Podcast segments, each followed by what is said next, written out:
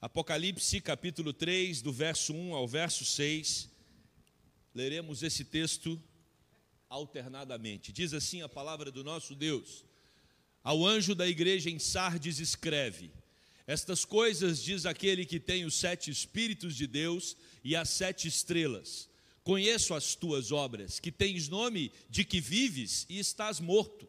Sê vigilante e consolida o resto que estava para morrer, porque não tenho achado íntegras as tuas obras na presença do meu Deus.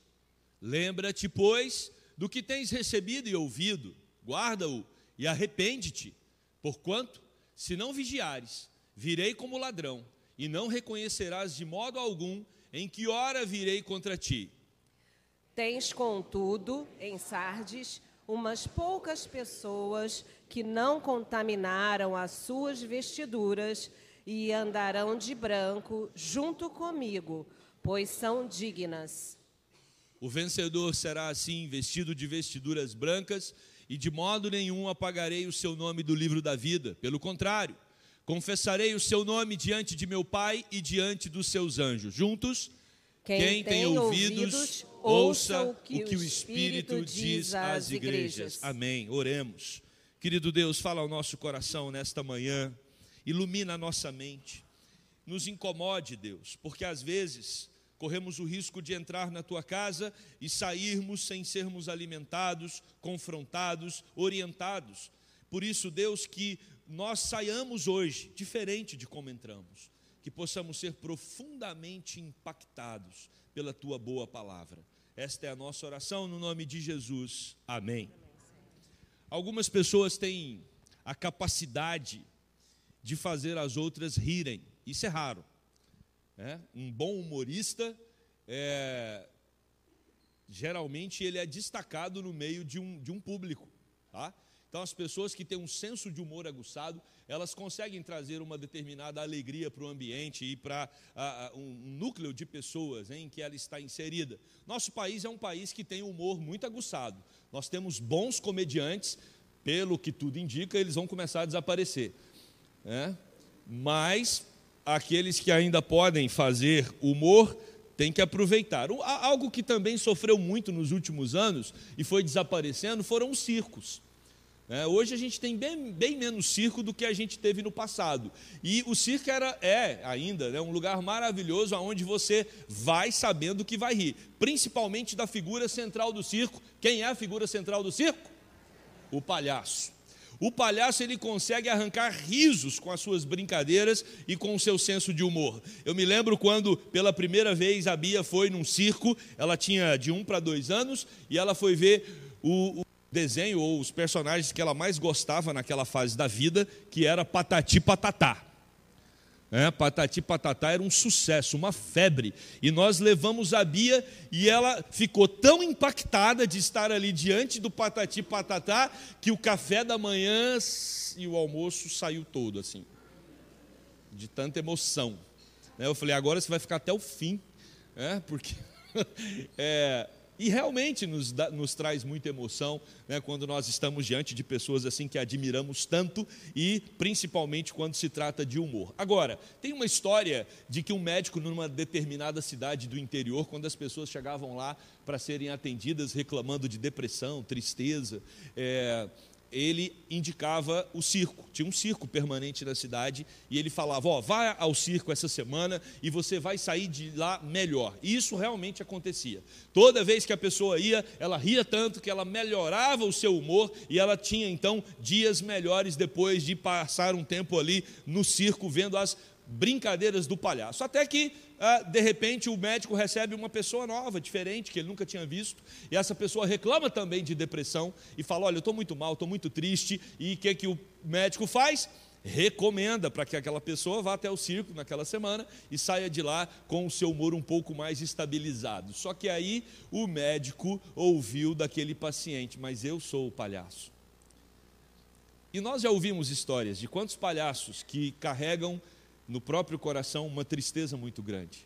Fazem as pessoas rirem e, às vezes, todo esse trabalho, esse mecanismo, ele funciona apenas quando o indivíduo está mascarado, quando a máscara é retirada, o que tem por dentro ali é um grande vazio, uma tristeza profunda e talvez até uma depressão por detrás daquela, é, daquela máscara que ou daquela fantasia que tenta tirar das pessoas o riso e a alegria. Aliás, se você for em alguns consultórios é, de psicólogos e talvez até psiquiatras, você, se for uma pessoa muito brincalhona, pode ouvir que a sua brincadeira é uma tentativa de esconder as dores do seu coração. Tem gente que chega a afirmar isso.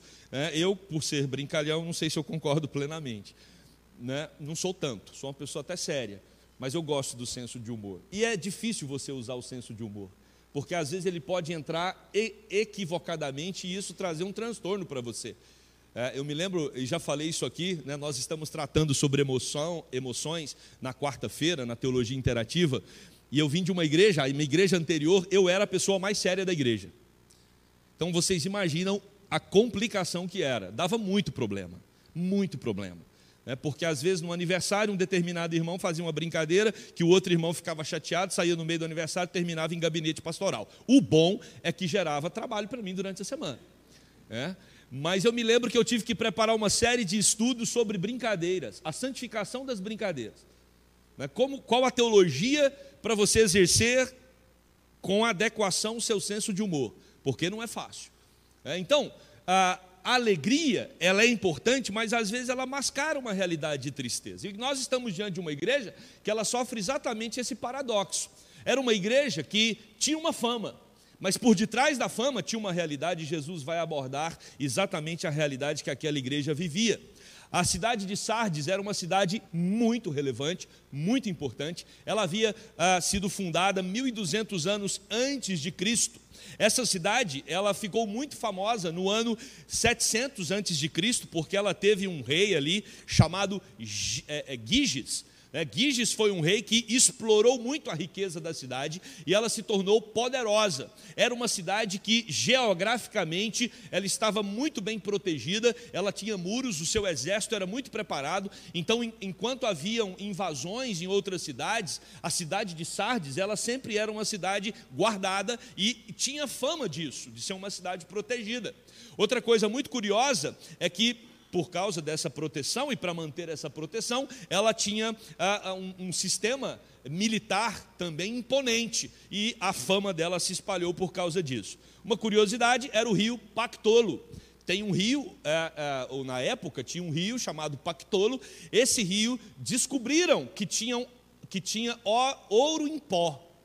É, então também tem ah, uma história de que a cidade de Sardes foi a cidade que primeiro produziu moedas de ouro e de prata, né, por causa do rio e a produção, isso tornou a cidade ainda mais rica. Um outro detalhe histórico que é importante destacarmos, até porque Jesus faz referência dele ah, no texto, é que era uma cidade que tinha uma produção Uh, elevada de lã de, de, ovelhas, e eles então é, criaram a primeira indústria de tecelagem. É, então, era uma, era uma cidade que tinha a sua importância, a sua relevância, a sua fama.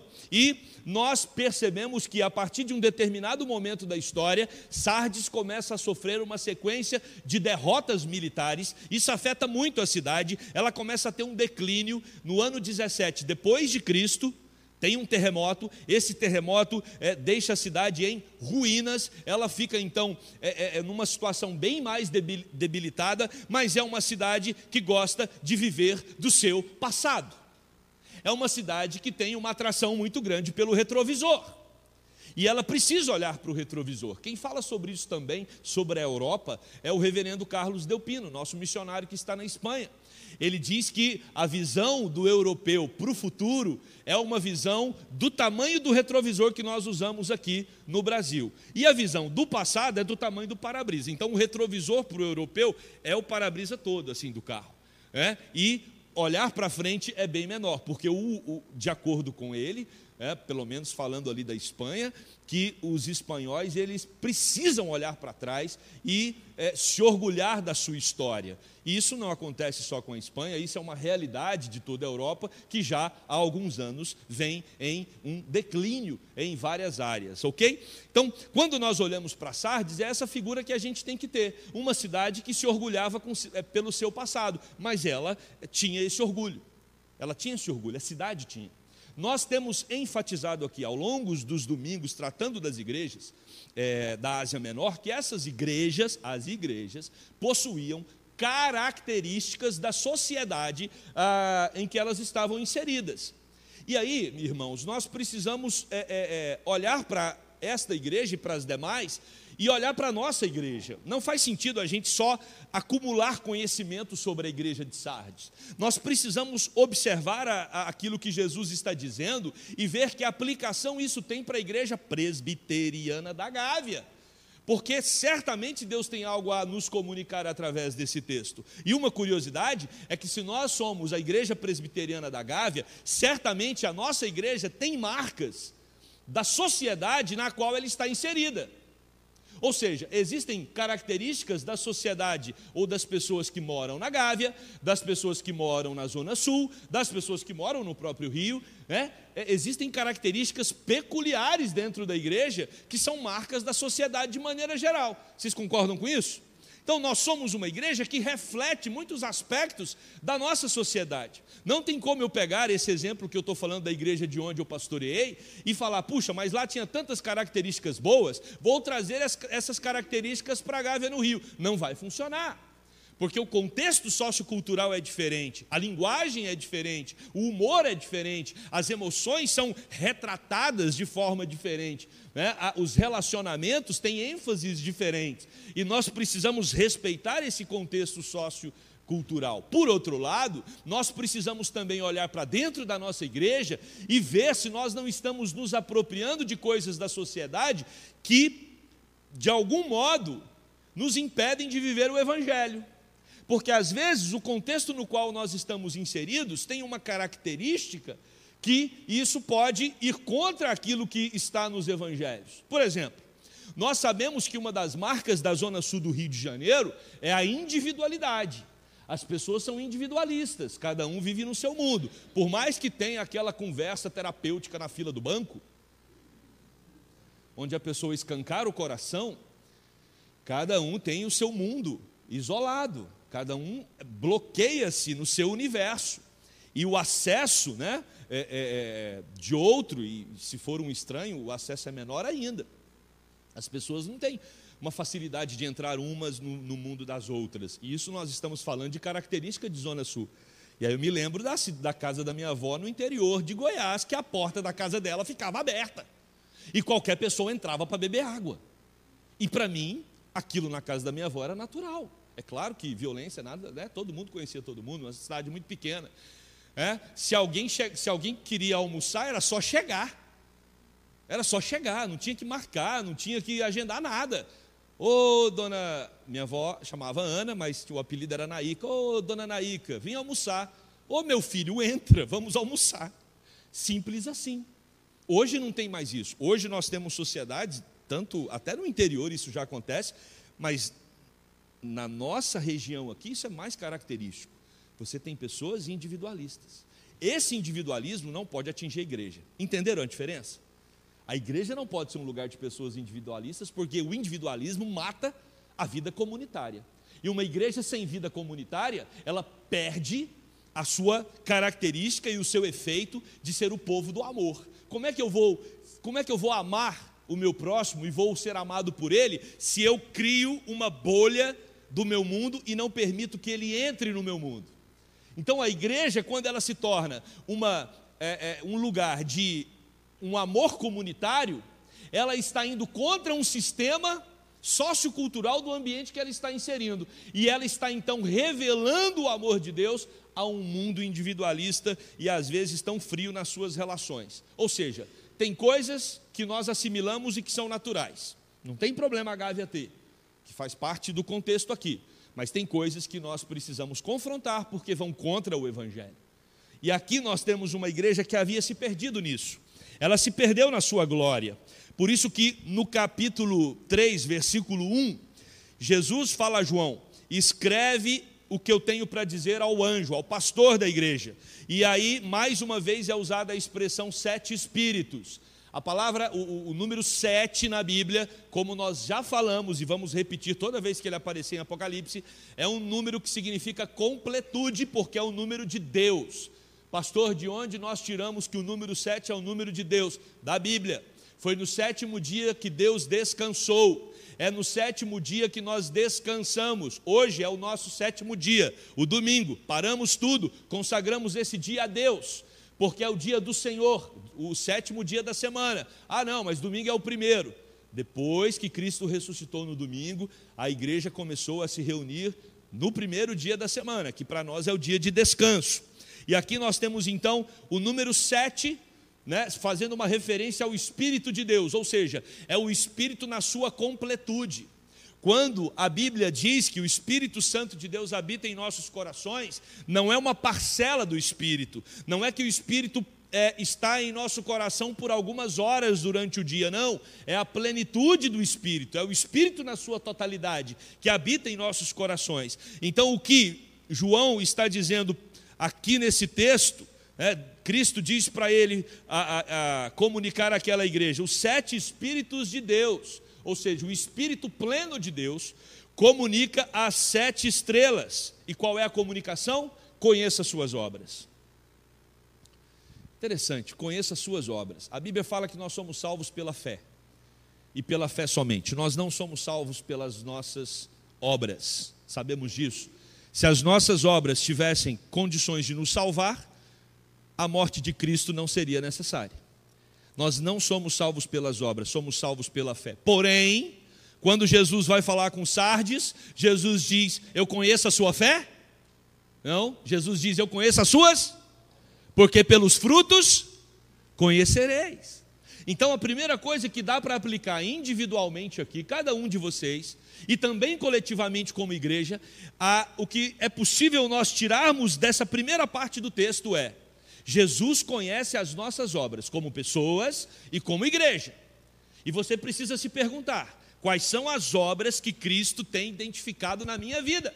E meu querido, quando a gente fala de obra, fala do viver comum o viver comum. Quando você sair daqui, você vai embora para algum lugar almoçar, terminando o almoço, você vai passar a sua tarde, amanhã é segunda, tem uma semana. A pergunta é como têm sido as suas obras durante qualquer hora do dia, qualquer hora da noite na sua vida.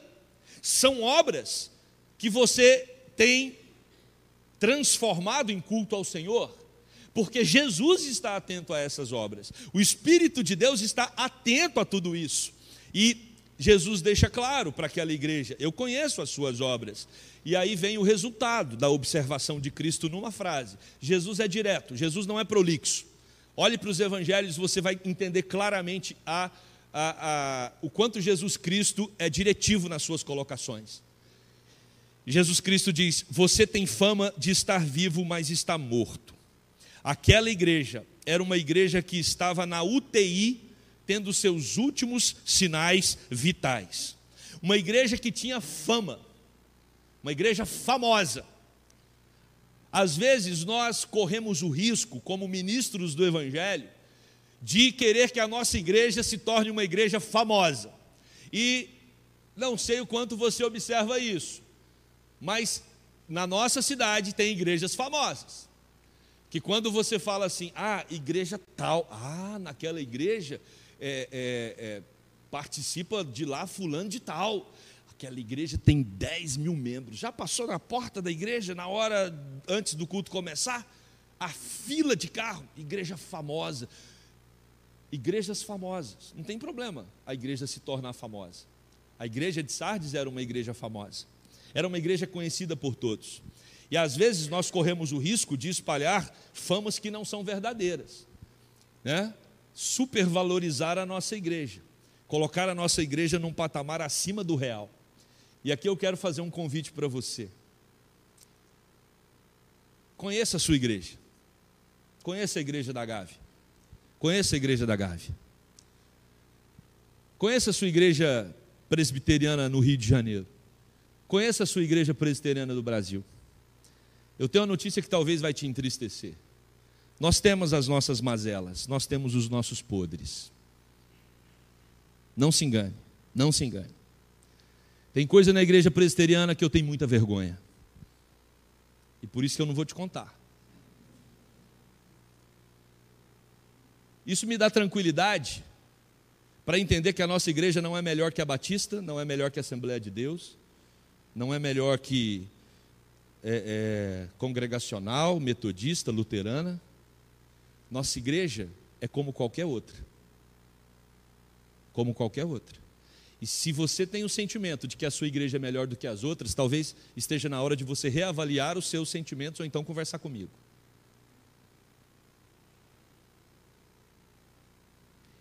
Cuidado na hora de criticar outra igreja. E é por uma razão muito simples: a igreja é formada por pecadores. Por pecadores. Igreja presbiteriana só tem pecador. Falei besteira? Não. Tem gente que está olhando para mim assim como, será, pastor, que só tem pecador mesmo na nossa igreja? Eu, eu, eu, eu, eu garanto para você, por isso que a gente começa o culto confessando.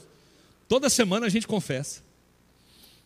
Eu fui abordado por um visitante que está chegando aqui com uma questão que eu nunca tinha analisado dessa forma. Ela falou assim, pastor, comecei a frequentar a igreja da Gávea e eu me sinto um pouco desconfortável na hora da confissão. Eu falei, por quê? Ela falou assim, porque dá a impressão que a gente fala assim, vamos confessar agora, e aí zera para começar a semana e pecar de novo. aí toda semana a gente está zerando né, o, o, o, o pecadômetro, né? e eu falei, olha que eu nunca prestei atenção nisso, e, e, mas faz sentido. A gente confessa porque toda semana a gente está pecando mesmo. Todo dia a gente está pecando. Somos uma igreja pecadora. E nós precisamos entender isso e não esconder isso. Nós precisamos entender que o Jesus que está escrevendo para sete igrejas da Ásia não fica falando só dos pontos positivos da igreja, não. Ele fala dos positivos, mas ele também expõe as podridões. E se nós queremos ser uma igreja saudável, a gente não tem que construir um marketing de palhaço, aonde a gente só mostra a alegria do circo, não. A gente precisa tirar a nossa fantasia, a nossa máscara e começar a entender quais são os elementos que geram em nós uma tristeza, uma angústia e os nossos defeitos que impedem a gente de ter uma espiritualidade sadia. Aliás, essa foi a ênfase no ministério de Jesus quando ele lidou com a liderança religiosa do seu tempo. Jesus falava o que para os fariseus? Vocês são hipócritas. O que é hipocrisia? Hipocretes, teatro. Vocês têm uma espiritualidade teatral. Teatral. Vocês querem se passar como pessoas espirituais, mas quando tiramos essa máscara teatral de vocês, o que nós enxergamos é que vocês são como sepulcro caiado, ou seja, vocês são como um jazigo aberto, vocês fedem. Isso Jesus falando para a liderança espiritual da época dele. Por isso que ele quer uma espiritualidade verdadeira, sincera. E é por isso que Jesus olha para a igreja de Sardes e fala assim: vocês estão aí se espalhando que são vivos, que são, é, é, é que são importantes, que têm uma espiritualidade sadia, vocês estão mortos. Vocês estão mortos. Jesus sai de um extremo para o outro. A igreja que tinha fama de vida, Jesus aponta para ela e diz: Você está morta. Irmãos, nós precisamos estar abertos para o confronto de Jesus se queremos ser uma igreja sadia. Porque os pais que amam os seus filhos, eles confrontam e disciplinam os seus filhos. Nós não seremos uma igreja sadia se nós ficarmos nos a, a, a, bajulando nas nossas qualidades. Seremos uma igreja sadia o dia que claramente nós observarmos a voz de Jesus nos falando: olhem os pontos que vocês precisam tratar, Parem com essa teatralização, parem com esse, com, com esse farisaísmo. Isso em todos os aspectos. Sabe por quê? Porque senão nós vamos morrer. E se tem uma coisa que está acontecendo no mundo, é a morte da igreja evangélica. Um simples passeio por alguns países da Europa, ou você não precisa nem passear, passeia pelo Google. Quantas igrejas protestantes já se tornaram boates, cafeterias, já se tornaram museus, igrejas que um dia foram extremamente relevantes na história, elas morreram porque elas deixaram de tratar daquilo que era central, Jesus Cristo, o Senhor da igreja. Isso não está longe de nós. As igrejas históricas no Brasil sofrem muito. O liberalismo tem se apropriado de muitas igrejas históricas E essas igrejas estão sucumbindo.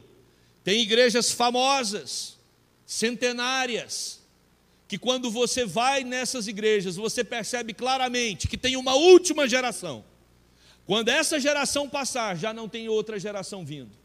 Por isso a nossa preocupação, por isso, como pastores, como presbíteros da igreja, nós procuramos ao máximo investir no ministério com crianças, com adolescentes, com jovens, porque isso significa a transmissão do evangelho de geração em geração. Só que o evangelho precisa ser transmitido de maneira sadia. E para transmitir de maneira sadia, nós precisamos nos atentar para o que Cristo está falando. Você tem fama de ser uma igreja viva, mas você está morta. E aí, meus queridos, nós entendemos claramente que, mesmo aquela igreja nessa condição, o próprio Cristo ressalta que tem um remanescente fiel. A minha oração é para que Deus tenha misericórdia de nós e para que Deus faça da igreja presbiteriana da Gávea um remanescente fiel. E para que isso aconteça, vai depender de um compromisso individual e a partir do compromisso individual de cada membro dessa igreja, nós teremos então um compromisso coletivo como igreja, de que Jesus Cristo continuará sendo o único adorado, o único Senhor, o único a ser proclamado como aquele que transforma a vida e dá a vida eterna. Não podemos nos perder em, em questões periféricas, não podemos gastar energia e tempo tratando de coisas que não têm importância a relevância da igreja presbiteriana da Gávea precisa ser o seu Senhor Jesus Cristo, o único que é digno de toda honra, toda glória e toda adoração. E esse era o problema da igreja de Sardes. Ela se envolveu com a sua fama e ela esqueceu Jesus. E essa é a maior estratégia do diabo: que a igreja fique feliz sem Jesus. Tem muita igreja feliz sem Jesus. E nós não podemos ser mais uma delas. Por isso, nós temos cinco imperativos. Olha só, Jesus está usando cinco imperativos, cinco ordens, para que aquela igreja saia desse quadro terrível de enfermidade e seja uma igreja fiel, um remanescente fiel.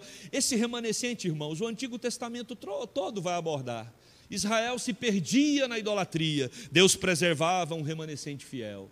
No Novo Testamento, o apóstolo Paulo escreve em Romanos, capítulo 11, versículo 5: Assim, pois, também agora, no tempo de hoje, sobrevive um remanescente segundo a eleição da graça. Então, o remanescente ele sempre vai existir.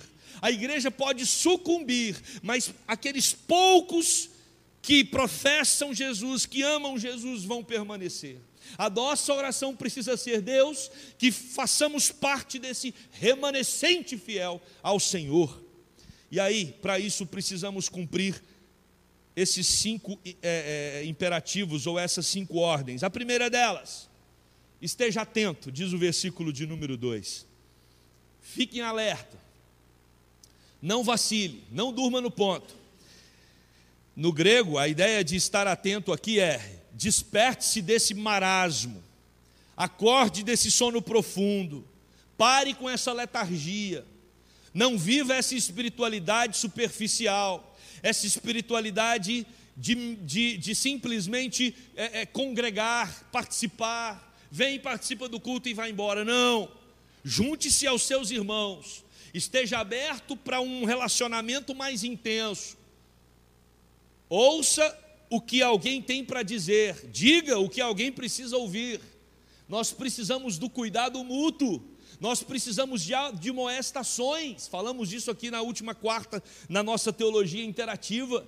Eu preciso de alguém para me exortar. Irmãos, eu sou um perigo se alguém não me exortar.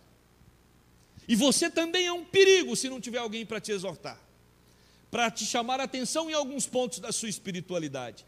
Mas nós só teremos liberdade para exortarmos uns aos outros à medida que nós caminharmos juntos. À medida que o outro compreenda que a minha exortação ela está recheada de amor. É para o bem da pessoa, é para o bem da igreja. Nós precisamos estar atentos. Alguém precisa dizer: você acha que isso que você está fazendo é para a glória de Deus? Porque o perigo da nossa espiritualidade é a gente trocar os fins pelos meios e os meios pelos fins. Às vezes nós achamos que temos que manter uma, manter uma igreja sempre com atividades. E eu me preocupo com isso. Ah, não, o importante é a gente ter uma agenda legal. E aí você vai para os departamentos, o PH, SAF, UPA, moço, é, é, adolescente, crianças, temos que ter programação, temos que fazer, vamos organizar isso, organiza aquilo, organizou aquilo, agora é aquilo outro, não pode parar, vamos manter a igreja ativa. E chega no final do ano, cumprimos o nosso agendaço, maravilha. E Jesus pode dizer: você está caminhando na direção de uma igreja morta. Porque Jesus não pede de nós uma agenda lotada, cheia de atividades. O que Jesus pede de nós é que todas as atividades, de alguma forma, nos aproxime dele. Atenção, senhores presidentes de departamentos, líderes de ministérios e pastor da igreja. Se as nossas atividades não estão nos aproximando de Cristo, elas devem ser retiradas da nossa agenda, do nosso calendário. Por isso, na próxima reunião da diretoria, na próxima reunião do ministério, na próxima reunião dos líderes, o questionamento é: o quanto isso nos aproxima de Cristo? Vale a pena manter? Porque se não vale, tira. É trabalho inútil. Estejam atentos e aí ele diz mais, segundo imperativo: fortaleça o que resta. E é interessante esse fortaleça o que resta. Ele não fala para ir atrás de quem já está morto. Quem está morto, está morto. Quem não quer, não quer. Às vezes nós confundimos ovelha perdida com quem não quer. Pastor não dá conta de cuidar daqueles que não querem. Ovelha perdida é uma coisa, quem não quer é outra. Chega uma hora que o indivíduo fala assim: Eu não quero mais. E aí o outro irmão da igreja fala: Pastor, nós temos que ir lá, é ovelha perdida. Eu falei: Não, não é ovelha perdida, é ovelha que não quer. Imagina se o pastor vai resgatar a ovelha perdida, ela começa a dar coice no pastor. Ovelha perdida é aquela que se perdeu, ela não está mais no rebanho porque algum movimento aconteceu que fez com que ela se deslocasse do rebanho. Você tem que ir lá trazer a ovelha de fora, para trazer a ovelha de volta. Agora, tem ovelha que não quer. E aí nós temos que gastar energia com quem quer. Porque corre-se o risco de queimarmos toda a nossa energia com quem não quer, aí a gente não tem energia para gastar com quem quer. E por isso, Jesus Cristo vai falar aqui. É importante que você fortaleça o que resta, o remanescente. Porque aqueles que já morreram, já morreram. E aí nós temos então o terceiro imperativo: Lembre-se, recorde, continue olhando para o passado, mas olha para o passado agora para você ver a grande obra que Deus fez. Ao olhar para o passado, obedeça no presente e arrependa-te. Esteja atento, fortaleça o que resta, lembre-se, obedeça e arrepende-te. A palavra, o verbo arrepender aqui, ele está no auristo constativo, né? Que a ideia desse auristo no grego, desse verbo nessa conjugação, é que todos os demais imperativos se submetem a ele. Ou seja, não adianta você estar atento, não adianta você é, fortalecer, é, buscar se fortalecer, não adianta você se lembrar e nem adianta você tentar obedecer se você não se arrepende. Arrependimento talvez seja uma das práticas que nós menos desenvolvemos na nossa espiritualidade, porque arrependimento envolve dor. E nós não queremos o confronto da contrição. Até mesmo na hora da nossa confissão de pecados, a gente conseguiu montar um sistema de confessar pecados sem sentir dor pelo pecado. É claro que não podemos generalizar, jamais. Tem crente que se entristece com o seu pecado, mas corremos o risco de religiosamente criarmos uma maneira de confessar sem nos importarmos emocionalmente com aquilo que estamos falando. Porque o arrependimento tem a ver com a mudança, né? a metanoia, é a mudança de direção. Eu me arrependo, então eu fazia, não faço mais. Eu falava, não falo mais. Me comporto de tal modo e não vou comportar mais. Isso é arrependimento, é a metanoia, é a transformação produzida pelo Espírito. Ela muda as nossas obras, ela nos faz, se estamos mortos, ela nos faz viver espiritualmente. Nós não sabemos quando Cristo vem, e é isso que Jesus fala. Olha, vocês precisam se arrepender porque vocês não sabem quando Cristo volta, e Jesus virá como um ladrão. Alguém aqui já recebeu uma ligação do ladrão agendando a hora que ia roubar sua casa? Mensagem de WhatsApp? E-mail? Nada? Alô, é da casa de quem? Da casa do Henrique? Ô seu Henrique, tudo bem? Eu sou o ladrão. Hoje é domingo, na terça-feira eu queria passar aí para roubar sua casa. Pode ser às 17 ou fica melhor para o senhor mais tarde? Ladrão faz isso, gente? Ladrão não faz isso. Assim como Jesus também não faz isso em relação ao seu retorno. Jesus não marcou hora para retornar. E nós precisamos estar atentos a isso. O retorno de Cristo será uma surpresa. Estaremos aqui tranquilo, de repente Jesus voltará. Por isso, o convite do próprio Jesus é: arrependam-se. Vocês estão com fama de serem uma igreja viva, mas vocês fazem parte de uma igreja morta, tem um remanescente fiel. Vamos focar nele. Para que quando Jesus voltar, essa igreja esteja preparada para encontrar com seu noivo. Meus irmãos, o nosso desafio é nos manter sempre atentos, fortalecendo o que temos de fé no nosso coração, lembrando, obedecendo e nos arrependendo. Isso na nossa individualidade e como comunidade, como igreja. E aí, o verso 4 vai tratar a respeito desta igreja como tendo uns poucos que não se contaminaram ou não contaminaram as suas vestes. A palavra vestes aqui é uma referência às roupas feitas de lã na tecelagem de Sardes. Então, quando Jesus diz, olha, poucos aí não, se, não contaminaram as suas vestes, é poucos desta igreja têm mantido a santidade e têm focado em Jesus como único Senhor dos seus corações. Eles andarão comigo, diz a promessa. Eles andarão comigo, vestidos de branco, pois são dignos. E a dignidade deles não é por eles mesmos, mas é uma dignidade que vem do próprio Cristo, que os perdoa, que os purifica de todo o pecado. O texto está dizendo das recompensas para aqueles que permanecerem firmes vai ter um cortejo triunfante, porque eles são vencedores. Eles são perdoados e guardados, seus nomes permanecerão no livro da vida. Agora, aqueles que não têm os nomes no livro da vida, como aqueles que adoram o dragão, esses sim terão problema. Olha o que diz Apocalipse capítulo 13, verso 8. E adorá-la-ão todos os que habitam sobre a terra aqueles cujos nomes não foram escritos no livro da vida do Cordeiro, que foi morto desde a fundação do mundo. Apocalipse 20, 15 também diz: E se alguém não foi achado inscrito no livro da vida, esse foi lançado para dentro do lago de fogo.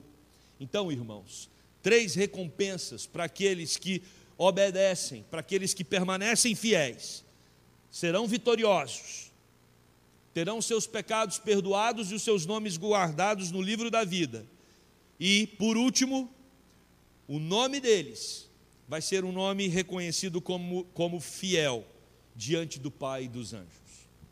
Quando o Pai, no julgamento, olhar para esse remanescente fiel, o Pai vai perceber todo o pecado que os torna digno de serem condenados. E Cristo vai dizer: Pai, por esses eu morri, e o meu sangue os purifica de todo pecado. E aí você vai poder entrar e viver com Cristo por toda a eternidade. E o texto termina: aquele que tem ouvidos para ouvir, ouça o que o Espírito diz às igrejas. Jesus termina dizendo: você que está conseguindo ouvir essa pregação hoje, é o Espírito Santo que está dizendo a você. É palavra de Deus sendo pregada. A conclusão Será que nós não temos sido um pouco como os palhaços? Tentando alegrar a nossa casa, a nossa vida, nos cercar de entretenimentos, às vezes rolando ali o dedo no celular, em busca de um vídeo ou outro que tenta trazer uma alegria, uma satisfação? Será que nós não estamos nos adequando ao formato desse mundo? Assimilando as coisas desse mundo, nos intoxicando com a realidade daqueles que não vivem seguindo a Jesus? Será que nós não estamos nos acostumando com uma religiosidade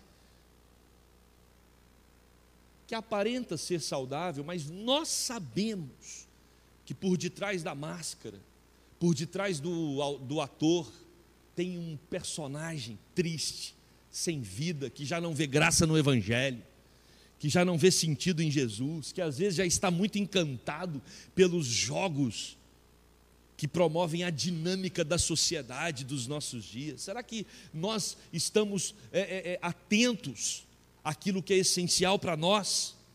Ou nós estamos perdidos como a igreja de Sales, Sardes? O que devemos aplicar hoje no nosso coração é que Jesus é o centro da nossa vida. Pastor, eu quero ser alguém que pertence ao remanescente fiel. Como isso pode acontecer? Centralize, canalize, conecte todas as áreas da sua vida a Jesus. Paulo vai dizer: quer comais ou bebais ou façais qualquer outra coisa, fazei para a glória do Senhor. Jesus precisa ser o responsável pelo nosso dia, pela nossa noite, pela nossa refeição, por aquilo que fazemos e por aquilo que deixamos de fazer. Só assim seremos uma igreja aprovada por Deus. Quando Cristo for o centro da nossa vida individual, quando Cristo for o centro da igreja.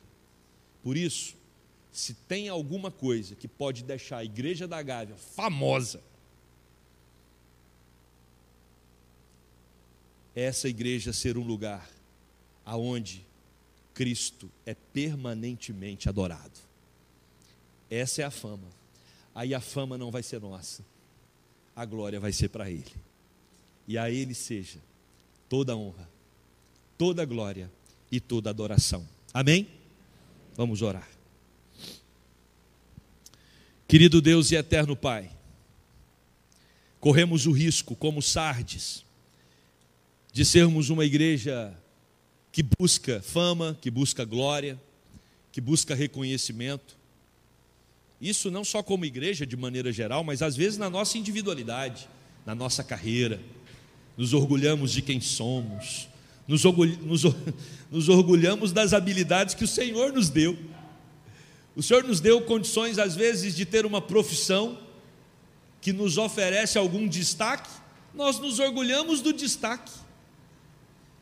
O Senhor nos oferece condições para termos um poder aquisitivo que foi nos dado pelo Senhor, nós nos orgulhamos do poder aquisitivo que temos. Ah, Deus, miseráveis homens que somos, tira de nós esse orgulho, Deus. Não temos do que nos orgulhar a não ser da obra maravilhosa que Cristo fez na cruz por nós. É nisso que nos gloriamos, diz o apóstolo Paulo nos gloriamos no Evangelho, porque tudo o que temos nada seria se não tivéssemos encontrado o bem maior, que é a salvação no Teu Filho Jesus Cristo. Oh Deus, ajuda-nos a sermos uma igreja verdadeiramente viva, e ela só será assim quando Cristo for o autor da vida que reina absolutamente em nossos corações. Por isso, Deus, consagramos a nossa saúde, consagramos o nosso intelecto, consagramos a nossa emoção, consagramos a nossa família, consagramos a nossa profissão, consagramos os nossos amigos, consagramos os nossos departamentos aqui na igreja, consagramos, Deus, os nossos ministérios ao Senhor, tudo pertence ao Senhor, tudo é para a tua glória, Deus. Que isso não seja uma confissão vazia, só de lábios, mas que isso, Deus, seja sincero e verdadeiro, saindo dos nossos corações, Deus. Que o Senhor seja o único adorado entre nós e que a nossa vida seja verdadeiramente para a tua glória, em nome de Jesus. Amém.